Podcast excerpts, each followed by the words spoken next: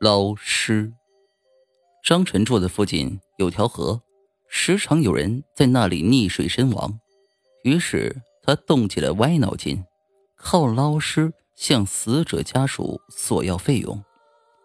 这天，张晨捞上来一具男尸，从口袋里的画笔判断，死者生前是一名画家。张晨照例给死者拍了一张照。免得尸体腐烂后家属认不出来。左等右等也不见死者家属，天色已暗，张晨准备先把尸体带回家。这时，远处有一个黑影飞奔而来，张晨心中一喜，买主出现了。可是等他见到对方的面容，不禁吓了一跳，眼前男人的相貌和捞上来的尸体一模一样。男人伸出泡得肿胀的手，客气的说道：“能把尸体还给我吗？我还要带他去安葬。”张晨指了指牌子上的标价道：“三万捞尸费，你先给钱再说。”男子露出为难之色，表示自己身上没带那么多钱，想先拿尸体再筹钱付款。张晨死活不同意，男子气愤的离开了。第二天。张晨又捞到第二具尸体，尸体穿着一件黑色 T 恤，下身是一条蓝色牛仔裤。张晨拍好照之后，画家的魂魄又来了，他想买下这具尸体。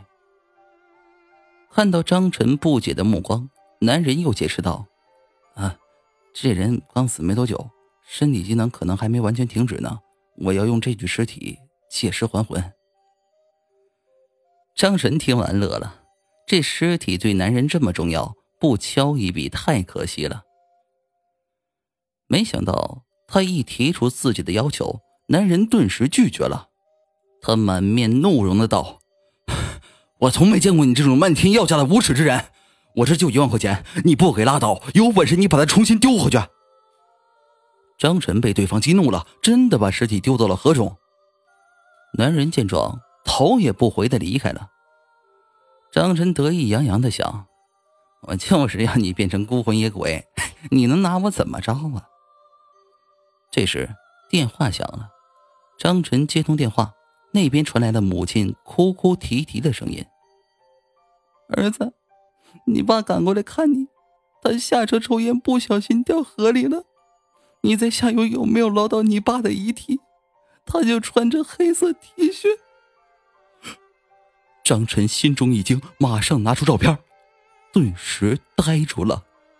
照片中尸体的相貌一点一点的褪去，露出了一张熟悉的面孔，旁边显现出男鬼清晰的身影，手执画笔，一脸坏笑。